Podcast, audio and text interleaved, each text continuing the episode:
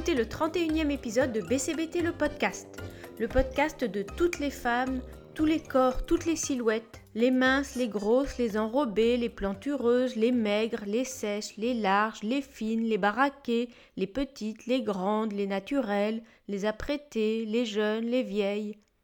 Toutes les femmes, belles comme chacune, belles comme toutes. Je suis Ariane Grimbach, diététicienne anti-régime défendant la diversité corporelle. J'espère que vous avez passé un bel été, joyeux et serein, sans trop de stress par rapport à votre corps en tenue légère. Dans cet épisode, je voudrais vous parler de liberté, égalité, sororité. Ah bien sûr, cette formule n'est pas de moi. Elle est utilisée depuis quelque temps, principalement par euh, des mouvements féministes, aussi des, des journalistes. Mon idée avec cette devise n'est pas de rester dans des grands discours ou des belles intentions, mais plutôt euh, de voir avec vous comment on pourrait décliner concrètement ces trois idées dans le domaine qui nous occupe ici. D'abord, la liberté. La liberté, c'est une notion tellement importante pour moi dans tous les domaines. J'espère que vous y êtes aussi attaché et surtout que vous l'éprouvez dans votre quotidien. Parce que vous êtes libre d'avoir le corps que vous voulez. Un corps qui vous permet de vivre tout ce que vous avez envie de vivre. Vous êtes libre de vous moquer des standards de beauté, des injonctions à être mince. Vous êtes libre de manger ce que vous voulez, selon vos goûts, vos envies, vos convictions. Vous êtes libre de vous habiller comme vous aimez, sans vous cacher, sans interdit. D'ailleurs, je voudrais faire une remarque sur la question de l'habillement. Il y a une personne qui a commenté, je crois sur iTunes, le 27e épisode, où je recevais la styliste Isabelle Thomas, en disant en gros Ben écoutez, vous êtes en pleine contradiction, parce que vous dites oh, surtout pas d'injonction, et elle, elle donne plein d'injonctions. Alors je voudrais clarifier ça. Vous êtes libre de vous habiller comme vous voulez, de vous moquer des conseils de style. Ah, vous êtes ronde, évitez les rayures. Le noir, ça amincit. Vous êtes mince, mettez des pantalons larges, etc. Mais vous pouvez aussi décider de ce que vous, vous trouvez joli, ce qui vous met en valeur. Bah, je vous donne un exemple. Je trouve que le bleu ou le rose, ça me va mieux au teint que le jaune ou le noir eh bien, je m'habille plutôt dans ces couleurs. Personne ne m'y oblige. C'est un choix personnel, mais je préfère ça. Vous êtes libre aussi de vouloir mincir ou pas si vous avez des kilos en trop. Décider de mincir n'est pas forcément vous confirmer aux injonctions à la minceur, ni trahir des convictions que vous avez. Vous êtes libre de décider de mincir pour votre bien-être personnel, votre ressenti, votre confort corporel. À ce sujet, j'ai eu dernièrement une remarque d'une personne qui me connaît dans une soirée qui me dit Ariane, je ne comprends pas. Tu es pour la diversité corporelle et en même temps tu fais mincir des personnes. Bah, justement, c'est ça la liberté. Accepter qu'on ait un corps différent des normes ou décider de retrouver un juste poids. Et quand une personne vient me voir avec une demande d'amincissement, c'est son choix. Alors on va travailler sur sa motivation, qu'elle soit sûre d'y gagner quelque chose, mais c'est toujours elle qui décide. Et je l'aide à retrouver un poids d'équilibre et pas forcément une silhouette idéalement mince. Vous êtes même libre de faire un régime, un énième régime. Mais ça, c'est à vos risques et périls. Parce que, rappelez-vous, 95% des régimes échouent ils font grossir, ils rendent malheureuse. Vous êtes libre d'avoir les activités que vous voulez sans être limité par votre poids. Bien sûr, certaines peuvent être plus difficiles que d'autres si vous êtes grosse, mais parfois pas autant que vous le pensez. Réfléchissez à ce que vous avez vraiment envie de faire, que ce soit du badminton, du théâtre, de la plongée, de la danse de salon. Informez-vous, essayez avant de vous convaincre que ça n'est pas pour vous. L'égalité. La nature nous donne à chacune un corps avec une morphologie, une taille, une couleur de peau, de cheveux, Dieu, c'est ainsi. Et nous sommes toutes égales, quel que soit notre corps, notre silhouette, notre tour de poitrine ou de hanche. Nous sommes égales car il n'y a pas une silhouette type qui serait mieux qu'une autre, un corps qui aurait une supériorité par rapport aux autres. Nous avons, ou nous devrions avoir, les mêmes droits, quelle que soit notre silhouette. Défendons cela. Alors je ne me leurre pas, bien sûr que ça n'est pas si simple. Dans la réalité d'un pays comme la France, il est avantageux d'être mince, évidemment. Ça a été mesuré. C'est plus facile, par exemple, pour trouver un travail, pour s'habiller. C'est plus confortable dans la vie de tous les jours, au cinéma, au restaurant, dans les transports. Alors vous pensez peut-être que cette égalité, c'est purement théorique. Il me semble quand même qu'on peut agir pour aller vers plus d'égalité. D'abord, en s'affirmant chacune d'entre nous et en se mettant pas soi-même des barrières. Si vous êtes mal dans votre corps, éventuellement surpoids, il me semble que vous pouvez faire la différence entre plusieurs choses. Il y a des choses que vous ne pouvez pas changer. Votre morphologie, votre ossature. Bon, il y a la chirurgie esthétique, mais ça peut pas tout et c'est quand même très cher. Puis, il y a aussi une partie du contexte. Il peut évoluer peu à peu, mais pour l'instant, l'époque valorise la minceur musclée ou la maigreur. Donc ça, il faut faire avec.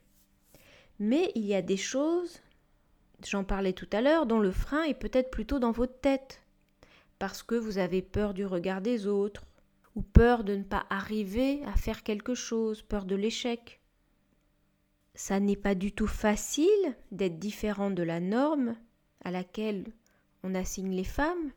Ça demande du courage de s'affirmer, mais vous pouvez décider de changer votre façon de vous habiller, retourner à la piscine si vous aimez nager, aller sur des sites de rencontres pour chercher l'âme sœur. Vous avez les mêmes droits que toutes les femmes. Et puis il y a des choses sur lesquelles on peut peut-être agir individuellement et collectivement, qui font partie d'un système. Faire pression sur les marques de vêtements pour qu'elles proposent un éventail de taille plus large, ou boycotter celles qui valorisent un seul modèle corporel totalement irréaliste. Et à l'inverse, soutenir les marques qui vont vers un traitement équitable des silhouettes dans leur offre et dans leur communication. Sensibiliser par exemple les restaurants à avoir des sièges ni trop étroits ni trop hauts. Toutes les femmes ont le droit d'être traitées de façon égale. Et c'est en défendant pas à pas ces droits qu'ils progresseront dans la réalité. La sororité. La sororité, c'est un mot qu'on entend beaucoup ces derniers temps, notamment de la part des féministes. Ça n'est pas du tout un mot nouveau, il semble même qu'il existait déjà chez Rabelais. Ce mot avait été remis au goût du jour par les féministes dans les années 70 pour symboliser un vécu commun des femmes qui vivaient l'oppression du système patriarcal. Et alors, il y avait l'idée d'une solidarité, d'un rassemblement entre femmes pour obtenir des droits. Et puis aussi l'idée d'une bienveillance envers les autres femmes. Aujourd'hui, où le mot est réemployé, certaines femmes ont peur d'un peu un affaiblissement de l'idée, de la notion qui est ben, comme euh, tant d'autres par le marketing pour faire des t-shirts euh, ou des événements. Toujours est-il que cette notion de sororité, que j'avais déjà évoquée d'ailleurs, elle a une résonance particulière dans le domaine euh, du corps et du poids. Parce que la très grande majorité des femmes a un vécu commun d'injonction à la minceur, d'injonction à faire attention à sa silhouette, à contrôler son corps et son alimentation. Qu'on soit très mince parce qu'on se prive, qu'on fasse le yo-yo, qu'on soit grosse pour des raisons émotionnelles ou des suites de régime. Nous les femmes, nous subissons cette pression. et cela devrait créer une solidarité entre nous toutes, une bienveillance envers les autres femmes qui subissent la même chose, quelle que soit leur silhouette. Qu'est-ce que ça veut dire concrètement?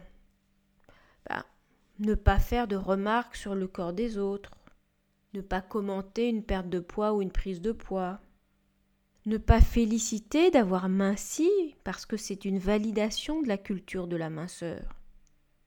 Et puis aussi s'entraîner peu à peu à ne pas juger les autres. On ne peut pas arrêter ça du jour au lendemain, mais on peut essayer de prêter attention à son discours intérieur, sur les femmes qui nous entourent. Comme l'a écrit récemment la blogueuse Lily Barbery dans un billet, Avons-nous autant de révérence pour une silhouette ronde que pour une silhouette plus musclée ou plus mince? Sommes-nous capables de voir le corps des autres sans les juger?